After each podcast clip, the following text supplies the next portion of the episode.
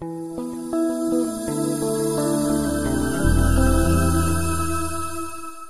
Beleza. É, gente, essa é a nossa agenda. Então, inicialmente, nós vamos é, dar algumas noções introdutórias gerais sobre o tema específico, ou seja, é, o que é a providência de Deus e como ela se relaciona com a, a temática anterior que nós já vimos, que são de decreto, o decreto eterno de Deus. Numa segunda etapa, nós vamos ver como Deus estabelece a sua providência, ou seja, qual é a natureza da providência de Deus, é, como ela é, funciona, qual é o mecanismo da providência e nessa parte final final, que é a parte mais importante, a gente vai ver é, o que Deus de fato providencia. Né? No primeiro momento, vamos ver o mecanismo da providência, e nesse segundo momento, o que, que ele de fato providencia a nós. Então, iniciando essas noções introdutórias é, acerca da providência de Deus. Então, nós vimos na aula passada que existe o decreto eterno de Deus. E o que eu quero passar para vocês aqui nesse primeiro momento é que o decreto de Deus, ele trabalha num plano específico, como vocês podem ver aí nesse esquema. O decreto de Deus trabalha no plano transcendente. É aquele plano é, que pertence somente à pessoa de Deus. Aquele plano onde nós não podemos conhecer todos os seus mecanismos, todo o seu funcionamento, como que ele funciona. Então, ele é insondável para nós. Agora, a providência, ela é um prolongamento do decreto de Deus que se faz presente em outro plano, o plano imanente. Então, você tem o decreto no plano transcendente e a providência no plano imanente, certo? Como um prolongamento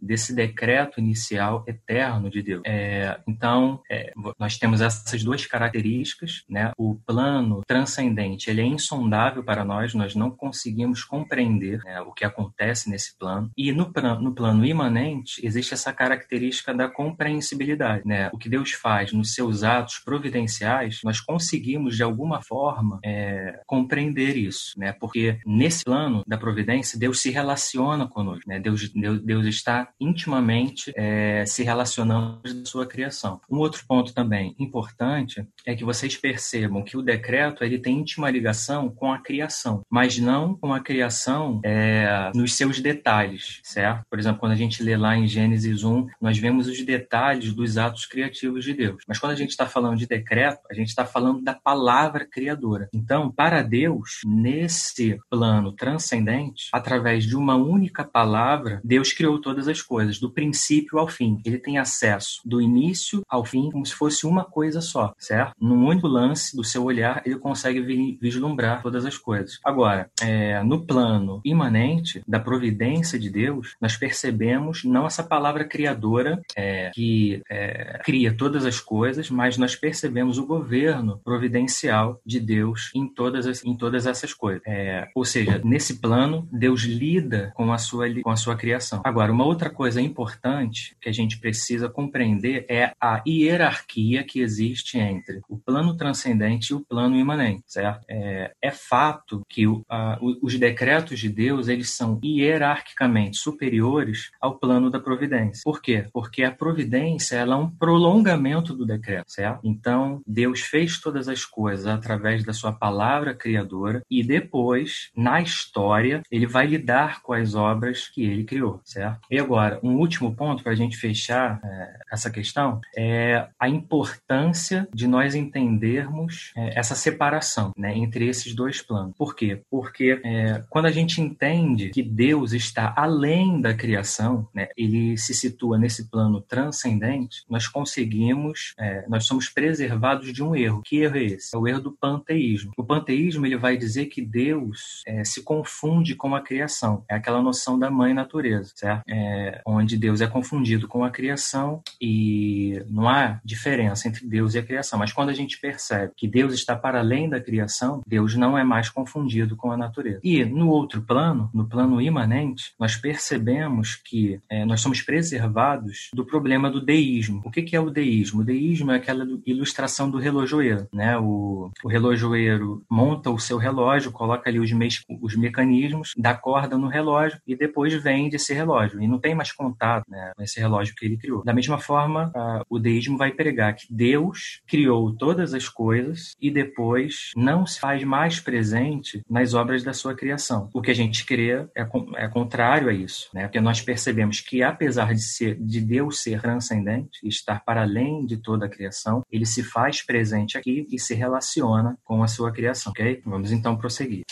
Bom, tendo em vista isso que nós acabamos de ver, nós podemos é, colocar aqui uma definição básica do que, que seria a soberania de Deus. Isso é, é, extremamente importante a gente entender. Então, qual é a definição de soberania? Basicamente, é dizer que Deus criou todas as coisas, que Deus possui todas as coisas e que Deus governa todas as coisas, certo? O ato criador de Deus faz com que ele tenha esse direito de posse de tudo aquilo que ele criou e, além desse direito de posse de todas as coisas, ele governa todas essas coisas. E agora, eu queria fazer com vocês um exercício aqui rápido rápido para ver se vocês compreenderam a, a diferença desses dois planos, do plano transcendente e do plano imanente. Por quê? Porque a própria Bíblia, na sua linguagem, ela, é, ela traz para a gente essa ideia misturada. E então, quando a gente lê a palavra de Deus, a gente precisa ter essa, essa perspicácia de poder é, lê-la e compreendê-la da, me, da melhor forma possível, separando esses dois planos, certo? Então, percebam aí esse primeiro versículo que está aí. Gálatas, capítulo 6, verso 7. Diz assim o texto bíblico: Não erreis, Deus não se deixa escarnecer, porque tudo o que o homem semear, isso também ceifará. Percebam aí o grifo. Tudo que o homem semear, isso também ceifará. Obviamente, o, o que a Bíblia deseja aqui é expressar uma ideia no plano imanente, certo? Por quê? Porque a, a ideia que está sendo trazida a nós é essa, é essa ideia de causa e consequência. Né? Na medida em que os homens obedecerem obedecerem a Deus, eles receberão o favor de Deus. E na medida em que eles forem desobedientes, eles receberão a devida condenação. Então, essa ideia de Deus se relacionando, recompensando os bons e condenando os maus, é uma ideia imanente, certo? Porque é, é a forma como a gente entende o mundo, ok? Agora percebam esse outro verso de Provérbios 16, 9. Diz assim: O coração do homem planeja o seu caminho, mas o Senhor lhe dirige o espaço. Aqui já é a ideia contrária, né? Aqui a Bíblia está expressando essa ideia trans transcendente de Deus. Por quê? Porque independente do homem planejar o seu caminho, o Senhor, no final das contas, vai dirigir os passos dele. Então, a gente percebe que, no caso, essa primeira parte seria né, essa questão da linguagem imanente. Mas aqui, o que está, a linguagem principal é a linguagem transcendente, né, que mostra Deus dirigindo todas as coisas, apesar da ingerência do homem sobre os fatos. Agora percebam nesse outro verso como as duas coisas estão juntas ao mesmo mesmo tempo, nesse texto de Filipenses 2, 12 a 13. Assim, pois, amados meus, como sempre obedecestes, não só na minha presença, porém muito mais agora na minha ausência, desenvolvei a vossa salvação com temor e tremor, porque Deus é quem efetua em vós tanto o querer como o realizar segundo a sua boa vontade. Reparem no grifo aí novamente, é, a primeira parte, desenvolvei a vossa salvação com temor e tremor. Está expressando aqui a responsabilidade que nós temos em desenvolver a nossa salvação. Mas olha só que em seguida, logo em seguida, o texto bíblico fala: Porque Deus é quem efetua em vós tanto o querer como o realizar, segundo a sua boa vontade. Percebem aqui então que existe uma hierarquia? Aquela hierarquia que eu falei antes está visível aqui, né? Que nós, por um lado, temos que desenvolver a nossa salvação, só que acima desse poder de desenvolvimento que nós temos, Deus é quem efetua em nós tanto o querer como o realizar segundo a vontade dele, certo? Então aqui as duas coisas coisas, as duas linguagens sendo colocado, colocadas em paralelo. E um outro é, aspecto que é visível essas duas linguagens são esses conceitos teológicos da igreja visível e da igreja invisível. O que, que significa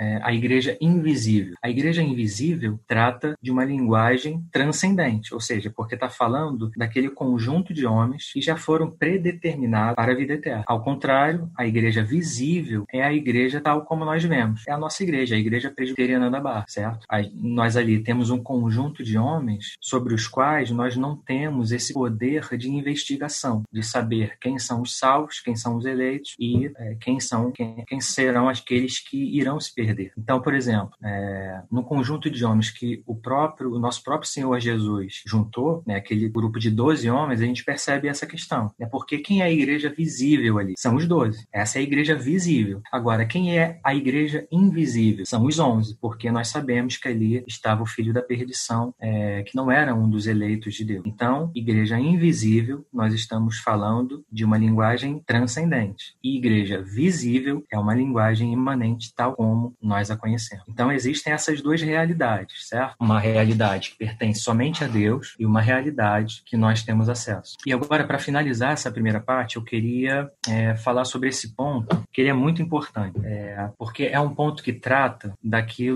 que é, a gente pode julgar como ah, aquilo que é singular na doutrina reformada. Né? Então, é, nós temos aqui essa ilustração né, do Pão de Açúcar, o Morro da Urca e o famoso bondinho. Onde nós estamos agora? Nós estamos tratando sobre essa questão da soberania. Nós estamos é, no bondinho, certo? O que nós já tratamos? Nós já tratamos sobre o ser de Deus. E qual é o tema no qual nós vamos chegar na, a partir das próximas aulas? É o tema da soteriologia, ou seja, a doutrina da salvação do homem. E a, ou seja, o que eu estou querendo expressar aqui através dessa imagem? É que a doutrina da soberania de Deus ela é essencial para que a doutrina do ser de Deus seja ligado devidamente à doutrina da salvação. E se nós não termos um conhecimento apropriado sobre a doutrina da soberania de Deus, nós vamos desconectar o ser de Deus, a doutrina do ser de Deus, da doutrina da salvação. E aí problemas serão criados na doutrina em, ambos os lados, tanto na doutrina da salvação, que é a soterologia, quanto na doutrina do ser de Deus. Então, aí é que está um grande problema e o diferencial da doutrina reformada. Se a gente for para outras denominações, o que geralmente acontece é que quando a gente chega em temas, por exemplo, é, soteriológicos, né, acaba tendo um esvaziamento da doutrina da soberania de Deus e, em consequência, um esvaziamento também da doutrina do ser de Deus. Então, ou seja, o problema não é de ortodoxia ou de profissão de fé. Né? ninguém vai dizer o contrário desses tópicos elementares que a gente fala sobre o ser de Deus, que ele é onipresente, que ele é onisciente, que ele tem todo o poder, e tampouco vão falar contra a soberania de Deus, até porque um Deus que não é soberano, ele nem mesmo é Deus. Né? A soberania de Deus é, é aquilo que faz dele Deus. Então eles afirmam também a soberania de Deus. Só que quando chega em outros tópicos da teologia, e principalmente aqui a soterologia, que é o tema mais importante, por exemplo, quando a gente vai tratar da eleição, né, eles vão dizer que Deus não elegeu os homens desde a fundação do mundo. Então eles vão construir é, toda uma teologia que vai acabar esvaziando a soberania de Deus e esvaziando também o ser de Deus. Então isso é muito importante. Então se você é, até aqui nesse ponto tem dúvidas, você precisa solucionar essas dúvidas para que você não tenha problemas quando a gente chegar no próximo tópico. Então existe essa máxima né, que geralmente é falada com relação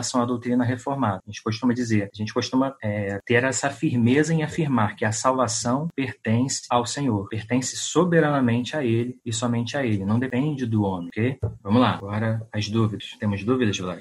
O, o Bruno pergunta sobre a linguagem transcendente e imanente, sobre a fala de Jesus: Quis eu ajuntar os teus filhos, como a galinha ajunta os seus pintos debaixo das asas, mas não o quiseste. Essa limitação, pergunta dele, essa limitação em razão da não correspondência à mensagem de Jesus é uma linguagem imanente? Não entendi a pergunta final.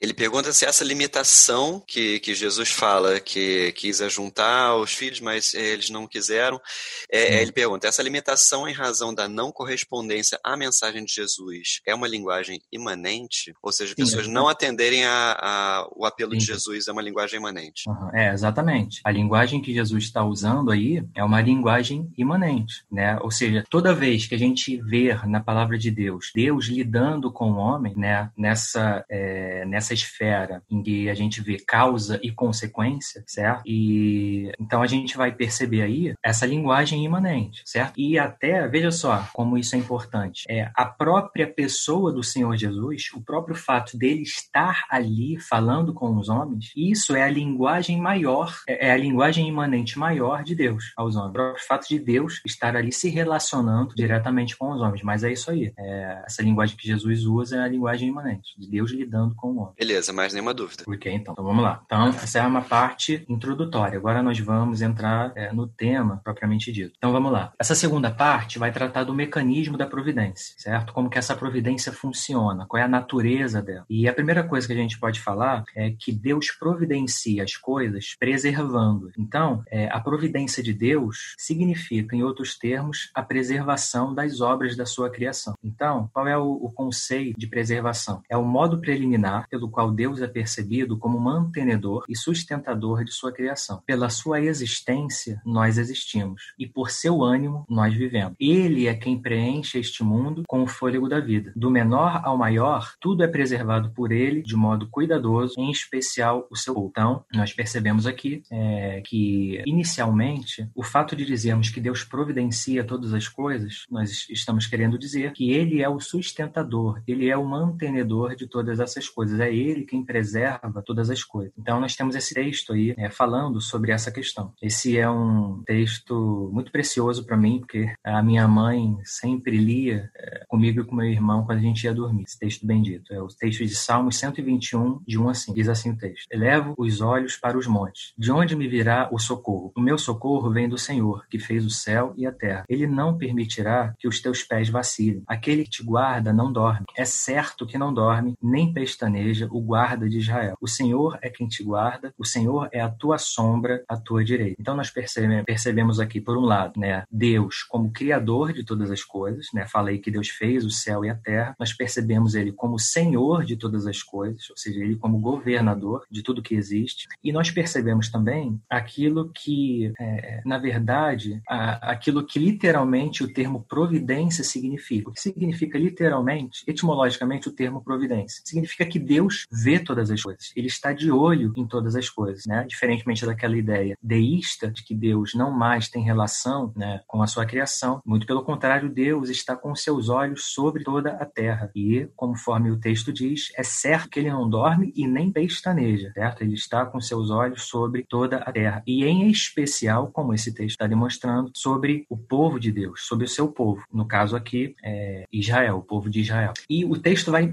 mais além ainda. Olha só o que ele diz no final: O Senhor é a tua sombra, a tua direita. Então, nós entendemos essa providência de Deus, essa preservação de Deus de todas as coisas, como algo, é, como se Deus estivesse ao nosso lado. Assim como a sombra é, se projeta ao nosso lado, da mesma forma Deus caminha lado a lado conosco, preservando toda a criação de forma amorosa, contudo, de forma ainda mais amorosa e condescendente quando nós é, falamos do seu povo, né, dos filhos que ele comprou para si mesmo. Uma outra forma, e essa aqui é aquela que é mais complexa, mas tendo em vista aquilo que eu já vi aqui com vocês, vai ficar mais fácil de entender, é a questão da concorrência e da simultaneidade. Talvez o termo simultaneidade seja o termo mais fácil de captar ideia, mas concorrência é o termo que geralmente é usado. Então, o que, que quer dizer a concorrência da providência de Deus? É o modo pelo qual a providência de Deus é analisada em conexão com a atuação das causas secundárias. Esse conceito é importante para entendermos que a vontade de Deus não anula a vontade da criatura, nem a existência de Deus anula a existência real da criatura. Muito embora a vontade e a existência humana estejam submetidas ao beneplácito e à autoexistência de Deus. É importante também na medida em que nos ajuda a compreender realidades paradoxais, tais como a soberania de Deus e a responsabilidade humana, a santidade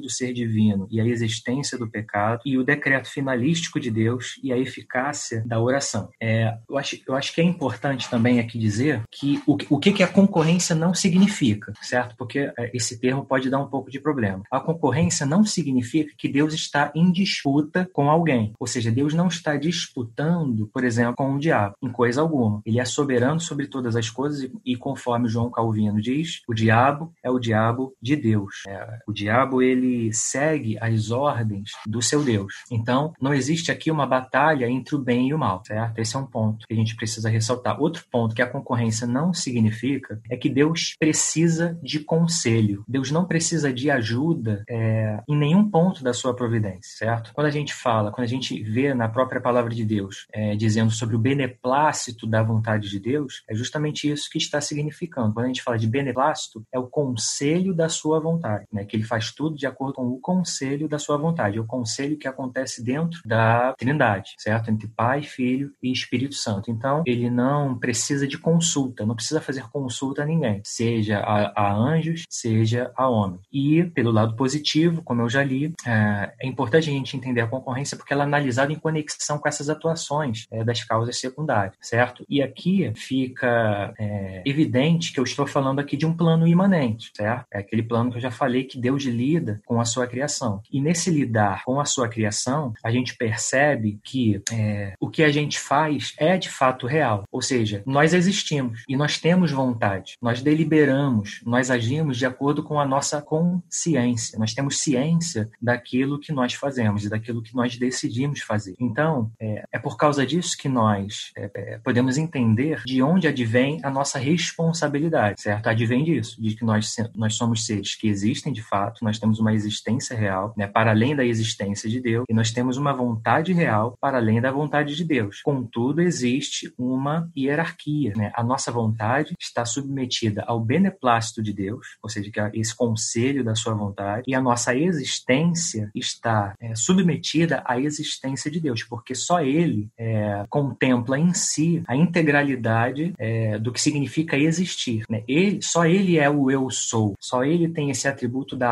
autoexistência, que é a necessidade de existir, é, a, a existência é a necessidade de existir pela necessidade do seu próprio ser, certo? Então, nós temos essa hierarquia. E aí, nós podemos compreender como, como é que funciona né? a soberania de Deus e a responsabilidade humana. Da mesma forma, é, assim como Deus é soberano e ele dirige todas as coisas, nós temos a nossa responsabilidade. Da mesma forma que Deus é santo, aí existe, existe o pecado no mundo. Da mesma forma que Deus decreta finalisticamente todas as coisas, ou seja, é um decreto cabal, né? Da mesma forma, existe essa eficácia da oração. Com relação a esse ponto da eficácia da oração, eu vou é, explicar melhor mais adiante. Em terceiro lugar, esse é o ponto principal, né, do, da natureza da providência de Deus. Quando a gente fala da providência de Deus, nós na, nada mais queremos dizer é que Deus tem um governo soberano sobre todas as coisas, certo? Ele não somente está preservando todas as coisas, mas ele conduz todas as coisas na direção de um fim. Ele tem um propósito nessa preservação. Então, o governo é modo principal pelo qual a providência é compreendida como pertencendo a um propósito levado a efeito por Deus.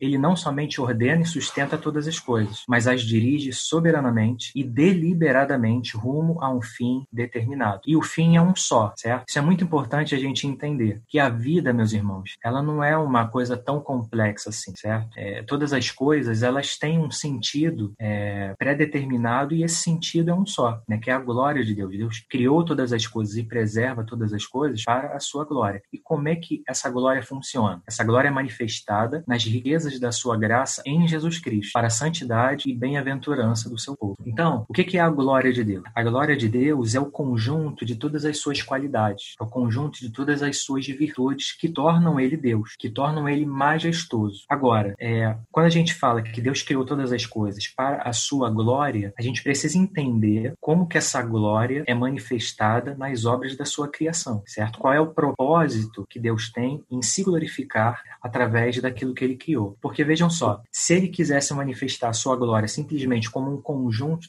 um conjunto dessas virtudes, ele poderia simplesmente criar toda a natureza, porque como nós vemos lá no Salmo, os céus proclamam a glória de Deus e o firmamento anuncia as obras das suas mãos. Contudo, a realidade da pessoa de Cristo nos dá é, esse indicador de que há algo especial nessa glória que Deus quer nos revelar. E aí é que está. É essa glória manifestada em Cristo que é o propósito de todas as coisas que foram criadas. Então é a glória de Deus manifestada nas riquezas da sua graça, da sua misericórdia em Cristo Jesus, gerando como consequência a santidade e a bem-aventurança do seu povo. Da onde que eu retiro essa ideia, né, deste fim? Basicamente desse texto glorioso do apóstolo Paulo em Efésios 1 de 3 a 10. Vejam só o que Paulo diz nesse texto. Bendito o Deus e Pai de nosso Senhor Jesus Cristo, que nos tem abençoado com toda sorte de bênção espiritual nas regiões celestiais em Cristo, assim como nos escolheu nele antes da fundação do mundo, para sermos santos e irrepreensíveis perante ele. E em amor nos predestinou para ele, para a adoção de filhos, por meio de Jesus Cristo, segundo o beneplácito de sua vontade, para louvor da glória de sua graça, que ele nos concedeu gratuitamente no amado, no qual temos a redenção pelo seu sangue, a remissão dos pecados,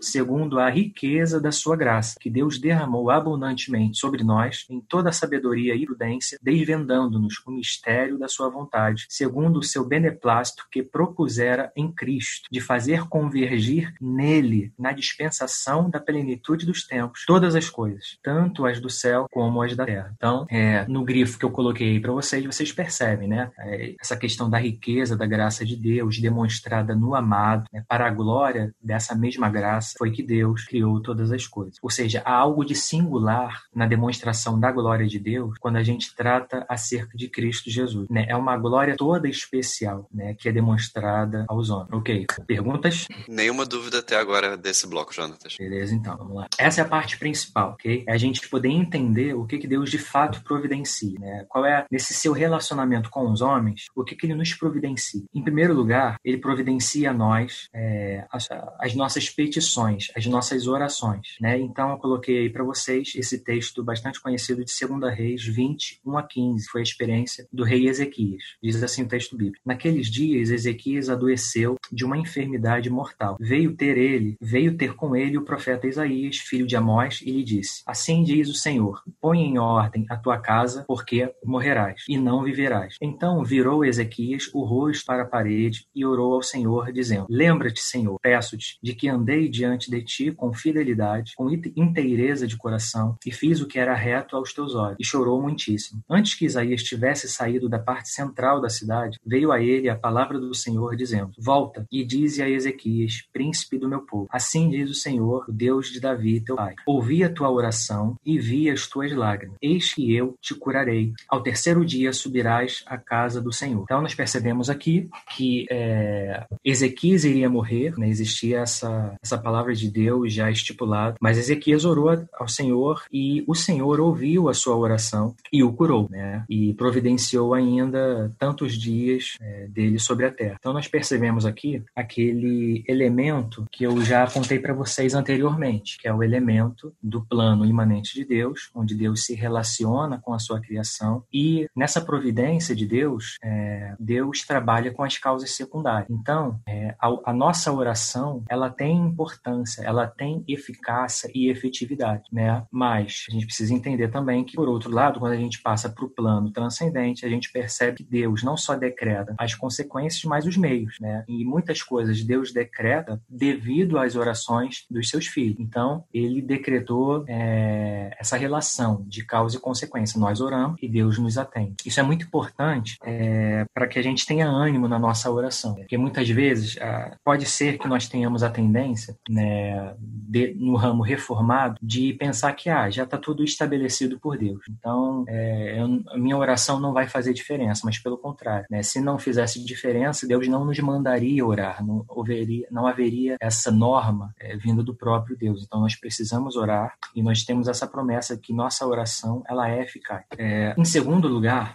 nós temos essa questão da orientação e da direção divina. Ou seja, através dos seus atos providenciais, Deus é, concede a nós orientação e direção. De que forma? De duas formas base. Primeiro é a orientação da palavra de Deus. Deus providenciou que nós tivéssemos esse livro em mãos e através dele, ordinariamente, nós temos a sua orientação para a nossa vida. Ou seja, se nós quisermos saber qual é a orientação de Deus para a nossa vida, nós precisamos recorrer a, a esse ato providencial de Deus em nos dar esse livro, certo? Mas o ponto aqui que eu queria chamar a atenção de vocês é um outro fato, que ele também é muito importante, porque Deus, ele se revela a nós também de forma extraordinária. E a providência de Deus é uma dessas formas, né? E, e assim, através de um argumento muito simples, né? É o argumento de que nós não estamos debaixo de acaso, nós não estamos debaixo de poderes impessoais que estão regendo o mundo nesse momento. Pelo contrário, nós estamos debaixo de um ser pessoal, inteligente, que dirige todas as coisas com sabedoria e com lógica, certo?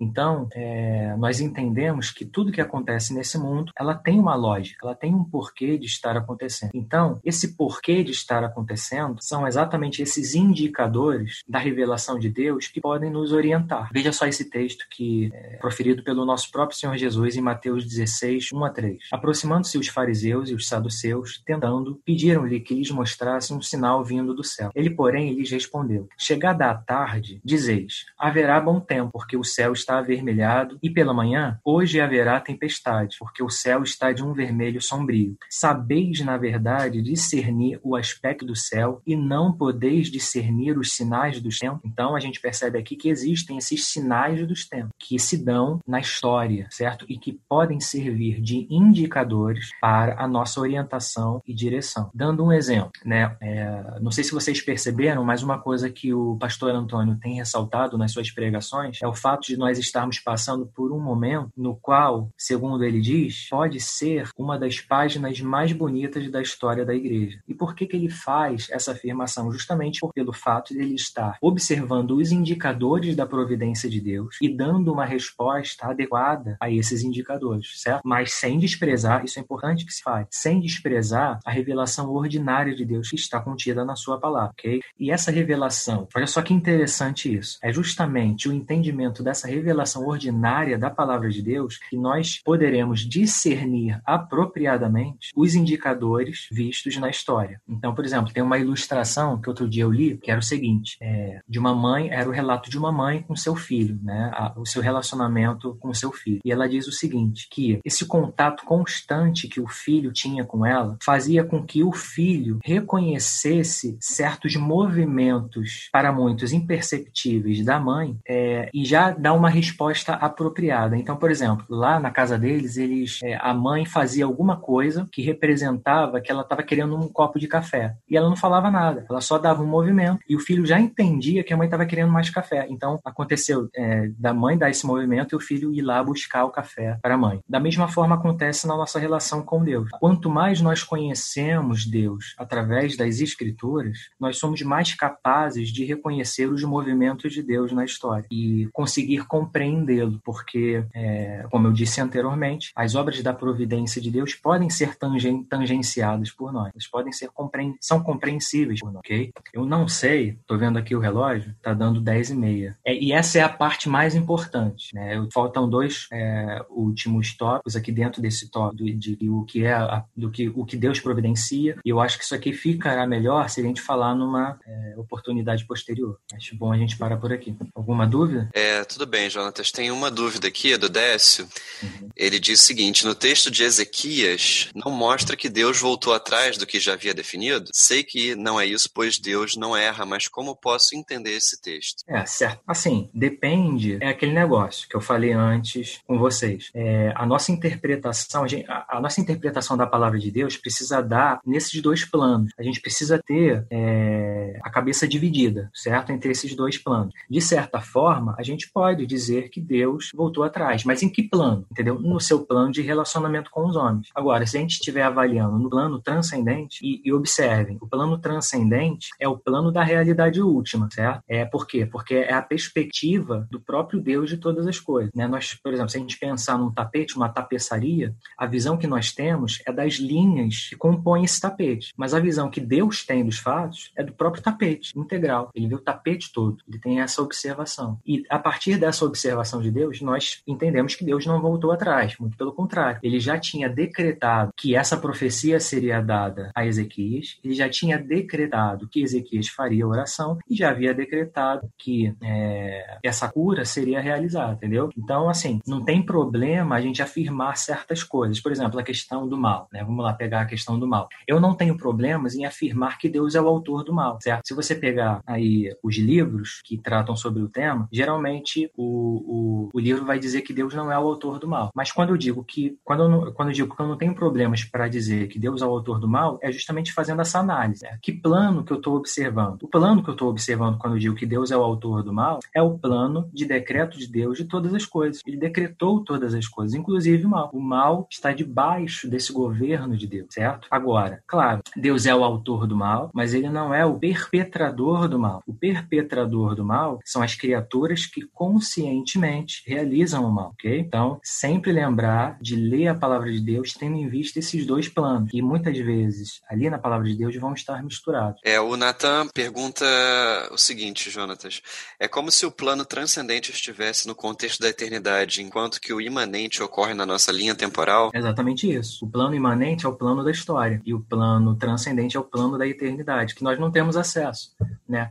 E é, quando eu digo que nós não temos acesso, é que não é que nós não sabemos o que Deus decretou. Por exemplo, nós sabemos que Deus decretou a eleição de alguns homens para a vida eterna e outros não. Mas a gente não sabe qual é o mecanismo disso, como que isso funciona. Nós não temos acesso à vontade de Deus. Então, por exemplo, quando a gente lê lá em Romanos 9, é, onde Paulo está tratando justamente sobre esse assunto, né, da predestinação de alguns e da preterição de outros, Paulo ali, ele não vai se dar ao trabalho, até porque ele nem poderia fazer isso, de explicar a vontade de Deus. O que ele fala é simplesmente o seguinte: você é criatura, Deus tem o controle sobre você. E tendo controle sobre você, ele pode muito bem determinar, fazer vasos de honra e vasos de desonra, preparar do mesmo barro, né, um vaso preparado para a perdição e outro para a vida eterna. Agora, como entender isso? Isso é, é, está no plano da eternidade, nós não temos acesso a isso. Agora, se a gente se rebaixa, vem para cá, para o lado de baixo do plano da imanência, que o plano é, ao qual nós temos acesso, nós reconhecemos que existem etapas nesse processo de salvação. Por quê? Porque é a história sendo contada. Então, alguém foi enviado, um pastor foi enviado, ele pregou para gente, nós tivemos acesso à palavra de Deus, nós lemos a palavra de Deus, isso fez sentido para nós, nós assimilamos isso e nós nos convertemos. Então, quando a gente trata dessas etapas, a gente está falando do plano imanente. Agora, de Deus escolher uns para a vida eterna e outros para a perdição, é um plano que a gente não consegue compreender a fundo. É isso, Jonatas, não tem mais nenhuma pergunta. Ok. Então, é isso, gente. Então, a gente vai ver na próxima aula é, essa questão da, providen da, da, provisão de Deus, ou seja, ele é um Deus que providencia todas as coisas, é, tanto para todas as suas criaturas e também aos seus filhos. E depois nós veremos a principal provisão de Deus, que foi a provisão da nossa redenção. É isso. Deus abençoe a todos.